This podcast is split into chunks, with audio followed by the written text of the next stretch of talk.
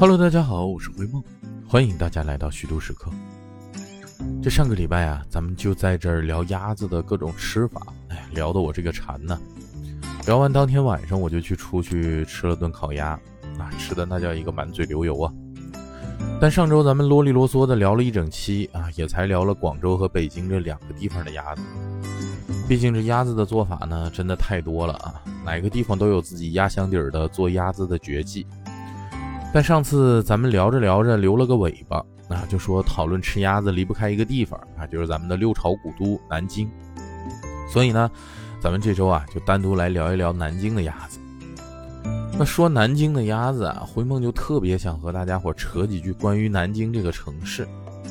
南京这个城市很有意思啊，自古就遭受各种爱国的文人墨客批判啊，甚至说谩骂都不为过呀。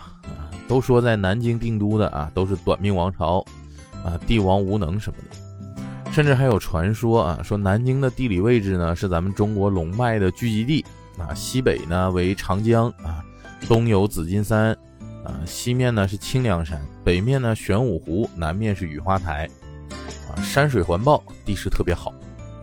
但是后来啊，当年秦始皇巡查金陵的时候，就发现了这南京气势不凡呐。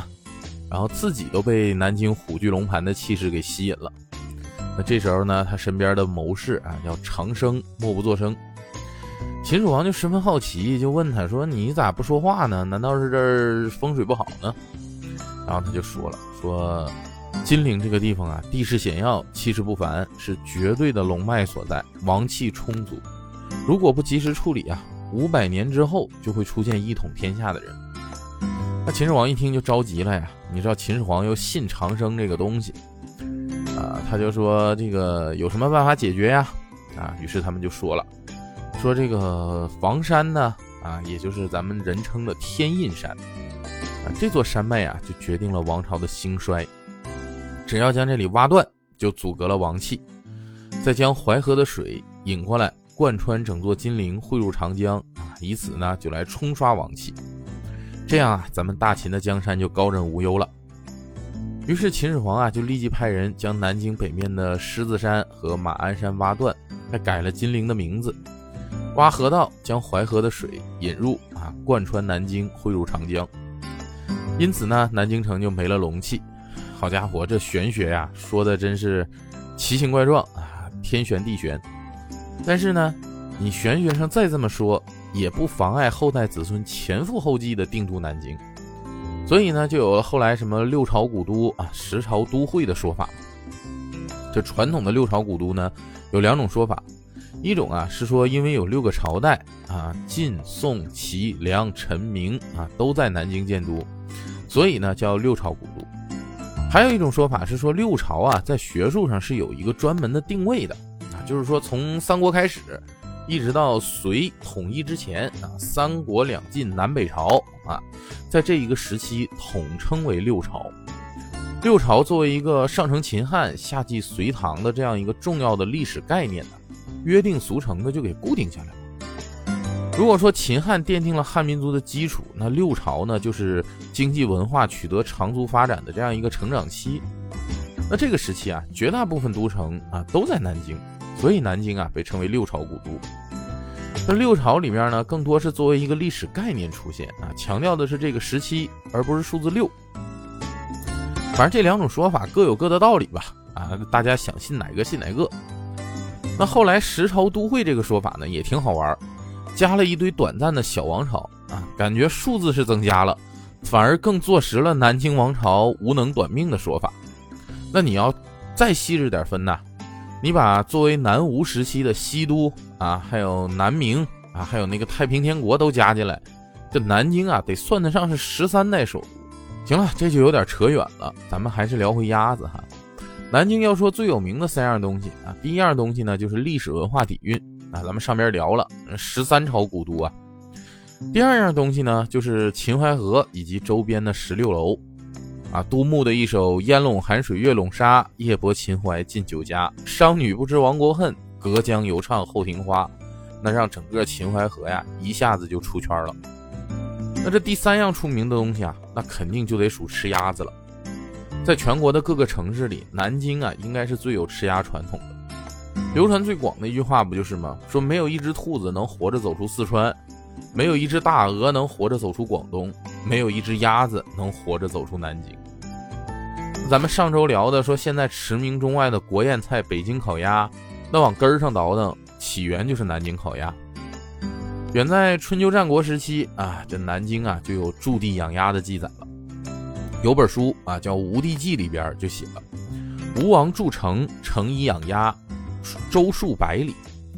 这说明啥呀？说早在春秋战国时候，那南京驻地养鸭就已经很流行了。这南京人肯定素以这个喜鸭而闻名啊，这品种之多，数量之大啊，那都是中国之最。所以咱们在吃这个领域啊，南京就有“金陵鸭肴甲天下”的这个盛赞。那最出名的做法呢，还真不是烤鸭，所以你看这烤鸭让北京拿去了，南京也没急呀。人家鸭的菜式多的是，最有名的是盐水鸭。那早在六朝时期，哎，你看这就和前面应和上了啊。人说六朝是一个固定称谓，那南京呢就有了鸭转的这种制作方法，而鸭转里边呢，盐水鸭就已经是当时南京颇具盛名的一个食品了。啊，当时的金陵盐水鸭被誉为六朝风味白门佳品。那最早记载南京鸭肴的有六朝时期的陈书、南史、齐春秋这些。根据陈书记载啊，说陈军和北齐军在金陵北郊那一带打仗的时候，说陈军人人果饭啊，辟鸭肉，吹米煮鸭啊，使得士气大振，终于以少击众，大胜而归。那这个记录呢，也是咱《金陵鸭传》啊最早见于正史的这样一个记载。那你到了宋代呢，南京城就盛行用鸭来配菜，并且有一个说法啊，叫无鸭不成席。那这个盐水鸭呢，就是咱们中国呀从历史上开始算，唯一一种这个低温的畜禽产品。它和传统腌腊的这种东西啊完全不一样。盐水鸭呢是以咸甜清香啊，口感滑嫩，肉玉白，油润发亮，啊，皮滑骨香，鲜嫩异常为特点。它的制作方法呀，主要是低温煮熟，就光煮你就得煮一个多小时，所以呢，这让盐水鸭的嫩度啊必须得达到一定程度。经过低温煮熟的盐水鸭呢，这鸡肉储水性非常好，那就保持了这鸭肉的多汁性。而高温煮的腊制品呢，往往就会破坏了其中的风味儿，让人闻起来香啊，吃起来呢就感觉一般了。啊，盐水鸭的制作也很考究哈，除了用料好之外呢，而且工艺精，叫什么叫炒盐腌清复卤啊？这个过程呢就增加了鸭的香醇啊，煮的足，吃起来嫩香口感；炒的干，那是得减少鸭的脂肪。让这个收的紧，你看这是不是里边讲究还挺多？那说完最出名的盐水鸭呢，咱们还得说说江苏三宝之一的南京板鸭。这南京板鸭呀，俗称琵琶鸭啊，又称关里板鸭和贡鸭。这制作技术也老久了啊，得有六百多年，是南京地区啊一道传统名菜。分腊板鸭和春板鸭两种，肉质呢细腻啊紧密，像一块板似的。所以呢，就叫板鸭。板虾这色香味俱全啊，外形饱满，体肥皮白，肉质细嫩紧密，食之酥啊，香味回味无穷。然后大家还给总结了，就说南京板鸭的特点呢，叫干板酥烂香啊，就这五个字儿，把它形容的是淋漓尽致啊。明清时期呢，南京就流传了说古书院啊，就是南京国子监，琉璃塔就是南京的大报恩寺塔。玄色段子说的就是南京云锦，然后就再加一个就是咸板鸭，啊，这个民谣啊就已经流传开了，所以可见呢，南京板鸭当时啊就已经声誉斐然了。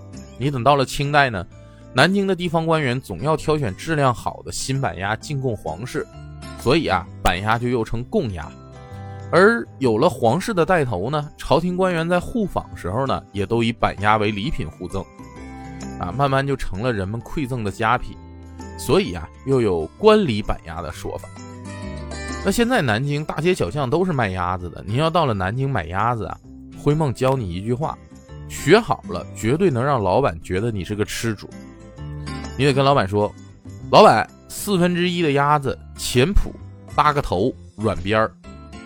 那这句黑话呀，在南京八成以菜的鲁菜店啊都行得通。鲁菜店里你能说出这句话，那你绝对值得正在砍鸭子的师傅从手上的活里抬起头来看一眼。为啥呢？因为鸭子一般是去掉鸭头和脖颈之后，啊，从胸部开始分成两半，带脆骨那半边呢就是软边儿，半只鸭子啊就会被切成前脯和后座。要前脯呢就搭颈子，啊，要后座呢就给鸭头。但是呢，大部分人到卤菜店买鸭子啊，就都喜欢要鸭头，啊，所以呢就有了只要前脯带头的这么个说法。南京人民不但让鸭子没法活着走出来，甚至连鸭子的边角料也都被处理得有声有色。啊，你除了鲁菜店里常见的盐水鸭、烤鸭、板鸭、酱鸭，是吧？这些整只的鸭子，那你从鸭舌到鸭胸，啊，从鸭头到鸭心，都能给它做出很好吃的吃法。只有你想不到，没有在南京做不到的。咱先说一个啊，鸭血粉丝汤。据说这个菜呢是清末的落地秀才啊，一个叫梅明的所创。这没名还真是没名字啊！这食无定位，适口者珍啊！鸭血粉丝汤里呢，这不光有鸭血，现在的鸭血粉丝汤里啊，还有什么鸭肠、鸭肝啊、豆腐果，还得配上胡椒和香菜，一碗盛上来那是鲜香扑鼻啊！后来大家的格局又打开了，也不局限于在鸭血粉丝汤里放粉丝了。这不嘛，这两年就很流行鸭血小馄饨。辉梦上次去南京呢，对鸭血那个荠菜大馄饨的印象就特别深刻。就鸭血汤的浓郁啊，肉的鲜香，再配上荠菜独有的那种清香劲儿，哎，简直是绝美啊！那除了鸭血呢，边角料上还比较有特色的呢，就是南京的鸭四件儿啊，酱鸭头、鸭翅、鸭舌、鸭掌。鸭头呢是与中草药和陈年老卤一起熬烂入味儿啊，细嫩的鸭脑和下颚的这个细肉都软化了，一嗦了，哎，就全都入口了。伴随着浓郁的酱香，哎呀和淡淡的药草味儿，那咸甜呢非常可口。鸭舌嘛，这个南京有一个做法挺有特点哈，叫七彩鸭舌，据说也是民国时候的一道老菜啊，说整道菜呢都是由素油炒制的。配以当季的嫩芦笋，啊，鸭舌的口感搭配芦笋的清香，就有回口，非常清甜。鸭翅和鸭掌的做法就比较常规了啊，卤、烤、红烧都行。那听到这儿，是不是已经感慨说南京人民吃鸭子已经吃的很全了啊？那基本到这个地步呢，一只鸭子也没剩啥了。